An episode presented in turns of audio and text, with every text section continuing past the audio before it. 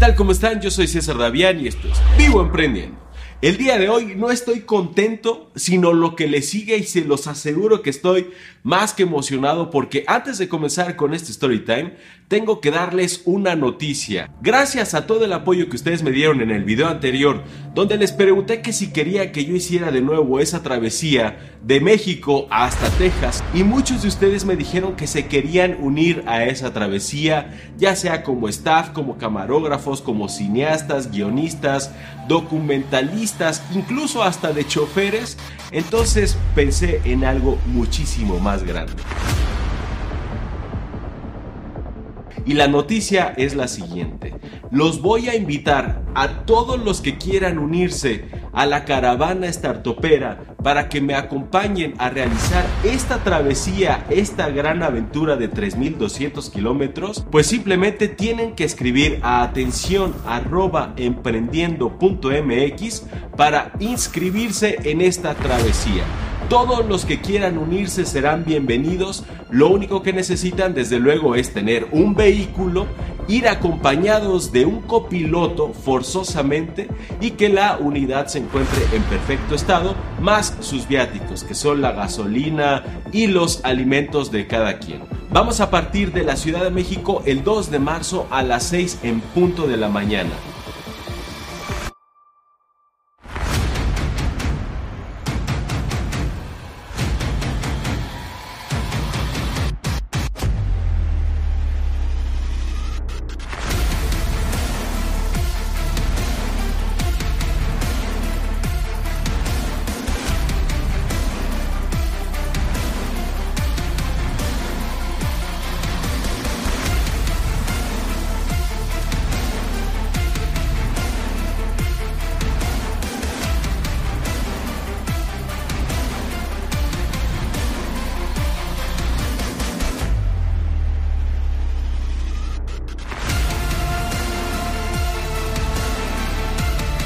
Pero todos los detalles se los vamos a enviar a través del correo electrónico. Por eso, si ustedes quieren unirse a esta gran aventura y realizar este trayecto de 3.200 kilómetros que son entre 36 y 40 horas conduciendo, pues acompáñenme porque vamos a documentar todo esto y así todos juntos vamos a poder vivir esta experiencia.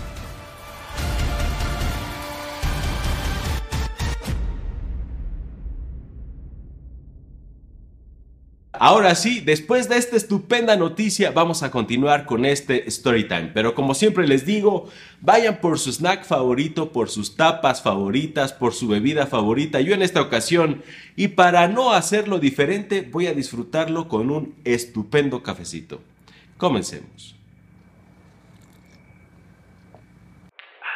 Cuando el director general de la empresa literalmente me sedujo con una cantidad que escribió en una servilleta para decirme que aceptara el puesto que me estaba ofreciendo, después de unos breves segundos y tras recordar ese libro de Scott Alexander donde nos decía que los empleados son unas vacas y los emprendedores y empresarios son unos grandes rinocerontes, dije, yo no quiero tener unas ubres de vaca. Y a raíz de ese detalle nace mi primer conflicto con ese libro, porque la filosofía de ese, como muchos otros libros, es una filosofía binaria, es decir, solo acepta dos opciones, ceros y unos blancos y negros. Pero la vida no es así. La vida tiene muchísimos más colores, tiene muchas gamas, tonalidades y colores. Y por eso es que yo dije, bueno, ¿y qué solamente existen vacas y rinocerontes? Hay muchísimos más animales y especies maravillosas. Yo no quiero ser una vaca. Pero tampoco quiero ser un rinoceronte. Quiero dejar al lado la fuerza bruta y en su lugar elegir la precisión. Yo voy a ser un águila. Y entonces, ¿por qué aceptar un empleo? ¿Esto significa que abandonaría mis sueños? ¿Esto significa que aquí terminaría mi carrera emprendedora? Definitivamente no. Lo que yo vi ahí fue una oportunidad de oro, porque ya no buscaría jamás inversionistas ni socios capitalistas. Ya no estaba dispuesto a arriesgar ninguno de mis proyectos y mucho menos el que yo tenía en mente que era este juego de mesa. Y la mejor manera para no buscar inversionistas es financiar tú mismo tu propio proyecto. Sobre todo para financiar la operación, porque para la fabricación, elaboración, diseño y armado de mi juego de mesa, que era una cantidad millonaria, tenía un plan muchísimo más grande por dos razones. La primera porque yo jamás consideré a mi juego de mesa como un simple jueguito más. Yo lo pensé como un proyecto de impacto social porque ahora yo ya tenía una causa. Desde ese entonces hasta la fecha yo quise ayudar de alguna manera a la comunidad emprendedora para que evitara caer en los mismos errores en los que yo había caído y ayudar, aunque sea en una pequeña proporción, a disminuir la brecha que existe entre éxito y fracaso en los nuevos proyectos. Todo mundo conocemos la estadística que nos dice que el 80% de los nuevos emprendimientos fracasan en sus primeros tres años. Yo ya estoy harto de esa estadística. Yo quiero aportar, aunque sea con un granito de arena, y desde entonces lo pensé a través de mi juego de mesa. Porque ese juego de mesa iba a ser lo más semejante a la vida real para que ahí entrenáramos sin arriesgar dinero real. Y además nos serviría para poner a prueba nuestras emociones, la inteligencia emocional que es lo más importante y que hasta ahora yo lo había comprendido así. La inteligencia financiera no es más que inteligencia emocional. Si tú no estás bien emocionalmente, vas a estar mal en todos los aspectos de tu vida y uno de ellos es, desde luego, el aspecto financiero. Y el segundo punto por el que este proyecto era muy grande es precisamente porque yo decidí que este juego fuera lo más cercano a la vida real. Yo no quería que jugáramos al restaurancito, al hotelito y con el banco de juguete. Yo quería que en mi juego de mesa participaran empresas reales con productos reales. Pero no cualquier empresa. Yo decidí que ahí estarían las empresas más importantes del mundo. Yo inicié el departamento de franquicias donde el único integrante en un principio era yo. Yo era el que hacía absolutamente todo, por lo tanto me convertí en un experto sin sonar petulante. A los pocos meses después de estar trabajando ahí, fuimos a la Expo Franquicias, que es un evento muy importante aquí en la Ciudad de México, donde prácticamente es un mercado de franquicias al que van decenas de miles de personas para conocer toda la oferta que existe en México sobre el tema de franquicias. Y después de haber estado en ese evento, yo ya había vendido 20 franquicias. Y en ese momento decidí que ya era la hora de iniciar mi proyecto en forma.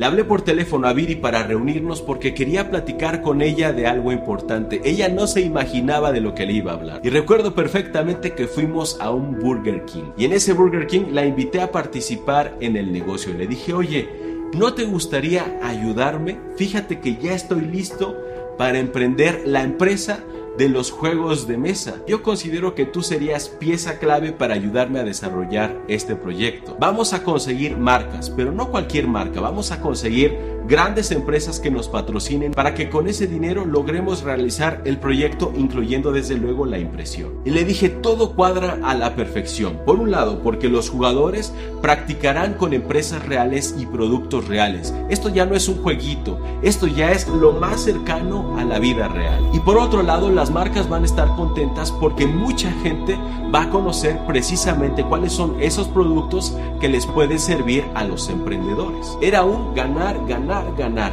Triple play. Ganaban los usuarios, ganaban las marcas y desde luego ganábamos nosotros que éramos los intermediarios entre ambas partes. Y ella me dijo, oye, pero yo nunca he vendido, yo no sé nada de mercadotecnia. Y yo le dije, no te preocupes, no necesitas saber nada de mercadotecnia. Lo único que te van a preguntar son cuestiones del juego, cómo funciona y tú sabes perfectamente cómo funciona. Hemos jugado cientos de horas. Y después ella me dijo, oye, ¿y si no funciona? Si no funciona, no va a pasar nada, nos vamos a quedar exactamente como estamos ahora. Yo no voy a pedir dinero prestado, no me voy a endeudar, todo está resuelto con el dinero que yo estoy ganando en la empresa, con mi salario, puedo financiar los gastos de operación y le ofrecí un salario súper ridículo a cambio de obtener el 10% de comisiones sobre la facturación total, que esto era una cantidad importante, por lo menos en el plan que habíamos establecido. Y me dijo, va, acepto.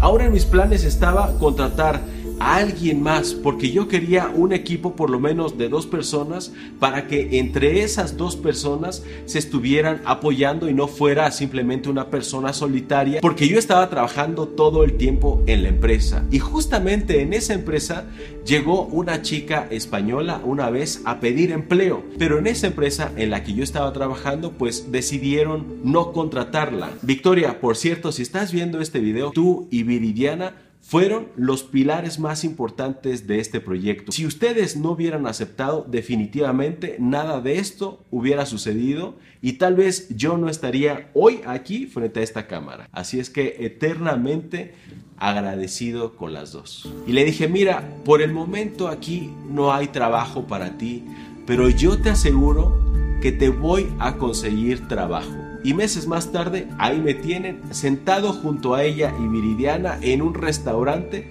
diciéndole, Victoria, te invité esta vez porque tengo una propuesta para ti. Quiero invitarte a colaborar en mi empresa. Te voy a ofrecer un salario pequeñito, pero a cambio te voy a dar el 10% de comisiones sobre la facturación total que logremos. Y después de explicarle muchos más detalles, ella me preguntó, oye, ¿y dónde están las oficinas? Dije, bueno, todavía no tenemos oficinas, pero van a estar en Colinas del Sur. Y en ese momento ella se quedó callada y empezó a sonreír y me dice exactamente dónde. Le dije dónde estaba exactamente y ahora se empezó a reír a carcajadas. Dije, bueno, ¿qué dije? ¿Qué está pasando aquí? No entiendo nada. Y me dijo, es que yo vivo cruzando la calle. y dice ella, esto se me hace que es una señal. Acepto, ¿cuándo empiezo? Ese fin de semana habilité mi pequeño departamento al que me había mudado recientemente y la sala y el comedor se convirtieron en la nueva empresa a la que llamé Boga Games.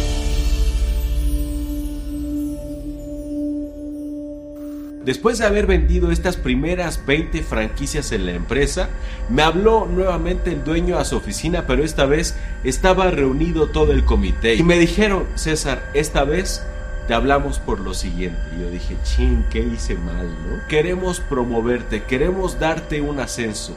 ¿Aceptarías ser el director de mercadotecnia? dije, no, hombre, es que ahí yo me iba a mover como pez en el agua porque era mi materia de expertise. Así es que de inmediato acepté, lo cual implicaba muchas más responsabilidades y desde luego ahora iba a tener mucho menos tiempo. Bueno, tenía tan poco tiempo que recuerdo que la única capacitación que les di a ellas fue la siguiente. Ellas estuvieron trabajando por dos semanas completas buscando información sobre marcas, empresas y consiguiendo el nombre de los directores o gerentes de estas empresas, lo cual se los aseguro es una tarea titánica, es sumamente complicado encontrar los datos, sobre todo en esa época que utilizaban como herramienta principal la sección amarilla, que es el directorio telefónico comercial de este país. Y les dije, escojan una de estas marcas y yo voy a hacer una cita por teléfono. Eligieron una marca, me dieron el nombre del gerente y le marqué. Hice la primera cita y les dije, sale, ya está.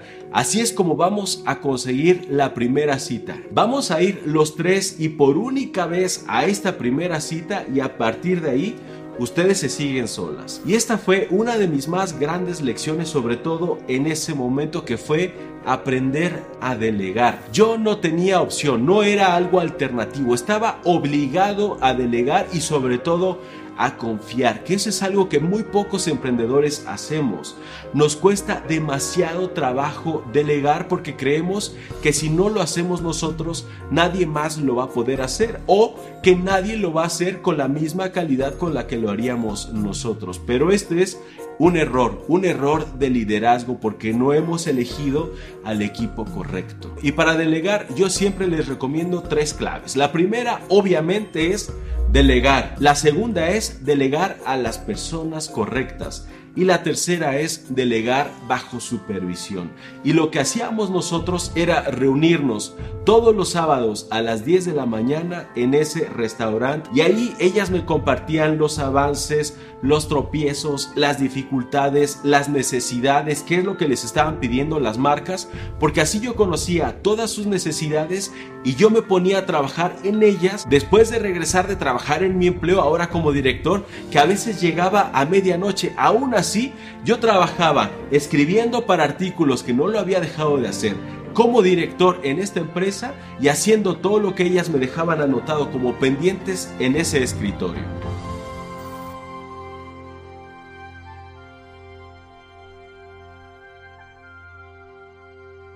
Pasaron tres o cuatro meses y no lográbamos conseguir que una sola marca nos diera su aval, que ninguna marca nos apoyara con su patrocinio. Hasta que en un fin de semana que íbamos por carretera, Vir y yo, hacia unas cabañas que se encuentran en Zacatlán de las Manzanas, que es un lugar que a mí me ha encantado desde siempre. Y en esa carretera, mientras pasábamos a un costado de una laguna, Viri recibió una llamada. Efectivamente, en sábado recibió una llamada de la primer empresa que estaba dispuesta a participar con nosotros. Fue un momento de júbilo, de satisfacción plena de saber que ese proyecto tenía posibilidades, porque esa es la única y la mejor muestra que necesitamos todos los emprendedores para saber si nuestro proyecto va a funcionar. Y ese fin de semana que estuvimos en las cabañas fue de completo regocijo porque por fin había llegado a nosotros nuestro primer patrocinado. Y después de eso pasaron largos nueve meses sumamente complicados. Nueve meses parece un lapso pequeño, pero cuando se vive con esa intensidad con la que lo estaban viviendo ellas, sobre todo por la cantidad de citas que ellas conseguían, llamadas que ellas hacían y correos electrónicos que ellas enviaban. Era una tarea titánica. En total hemos hecho las cuentas y más o menos se vieron cerca de 200 empresas, de las cuales en un año 180 empresas nos dijeron que no. Esto es sumamente complicado. Que 180 empresas de 200 te digan que no es bien difícil. Emocionalmente es difícil de soportar. Y ahí es donde la resiliencia se convierte en un factor elemental para seguir adelante a pesar de todo. Que te estén diciendo que no una y otra vez, una y otra vez. Es como si te estuvieran dando ganchos al hígado y te estuvieran noqueando cada vez que vas a ver una nueva marca. Pero aún así nos levantábamos y seguíamos al día siguiente y al día siguiente y al día siguiente hasta que por fin, después de un año, logramos nuestro objetivo que era reunir 20 marcas. Y con ese dinero nos alcanzó no solamente para producir el negocio, sino para repartir las utilidades que les había prometido y para continuar con la operación del próximo año, porque yo decidí lanzar nuevas versiones cada vez que el mercado sufriera modificaciones y esto se hacía más o menos cada año y medio o dos, lo que significa que cada año íbamos a realizar la misma labor, invitar otra vez a un montón de empresas que desearan participar. Claro, a la siguiente edición algunas de las que nos apoyaron en la primera edición continuaron y buscar otras empresas que se adaptaran más sobre todo a la nueva actualización, a la nueva versión del juego de mesa. Se cumplió ese plazo que yo había dicho. Yo voy a renunciar a mi empleo hasta que mi propia empresa iguale mi salario.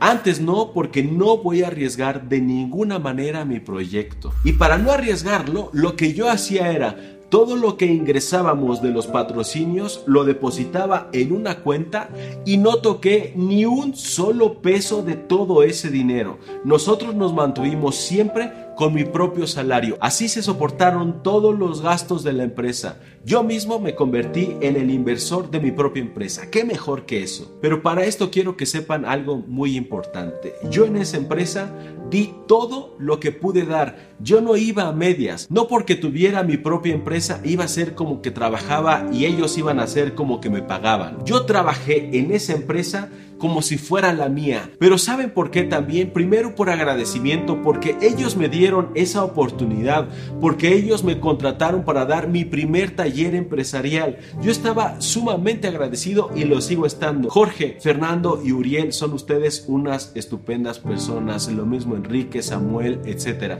Gracias, gracias de verdad, se los digo ahora y se los diré siempre. Gracias por todo el apoyo brindado. Les aseguro que di todo lo que pude dar en esa empresa y lo di de corazón. Llegó mi cumpleaños, que era la fecha donde yo decidí renunciar. Viri fue por mí tomé mis cosas y fue la última vez que yo tuve un empleo en mi vida. Y además lo agradezco porque allí comprendí la otra cara de la moneda. Yo siempre estuve del lado del jefe, del empresario y nunca había estado del lado del empleado. Y estar de ese lado te hace comprender muchas cosas los tratos, qué te gusta, qué no, qué te molesta, qué te disgusta, qué te hace sentir mal, qué te hace sentir muy bien. Y una vez que estuve en mi empresa, dejamos definitivamente de trabajar en una sala y ahora rentamos nuestras primeras oficinas, que no eran desde luego unas oficinas lujosas, pero ya eran unas oficinas en forma, cada quien con su escritorio, con su computadora, contraté a más vendedores, ya teníamos un almacén, contraté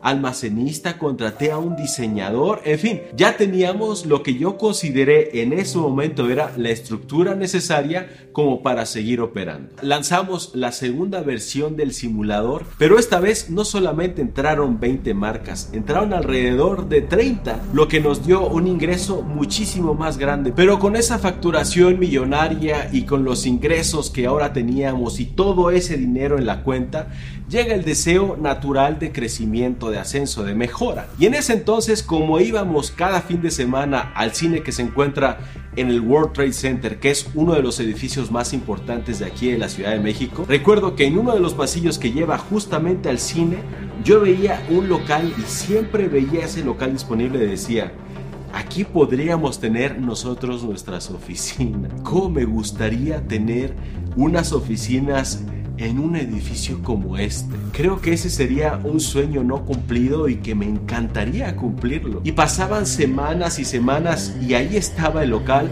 hasta que un día le dije a Viri, oye, ¿y si preguntamos en cuánto rentan este local? Van a pedir una cantidad millonaria. Le dije, bueno, pero por preguntar no perdemos nada. Y hablé por teléfono Hicimos una cita, fue la broker y nos lo mostró. Nos lo mostró con una lamparita porque no había luz. Estaba muy maltratado el lugar, pero yo dije, este local tiene potencial.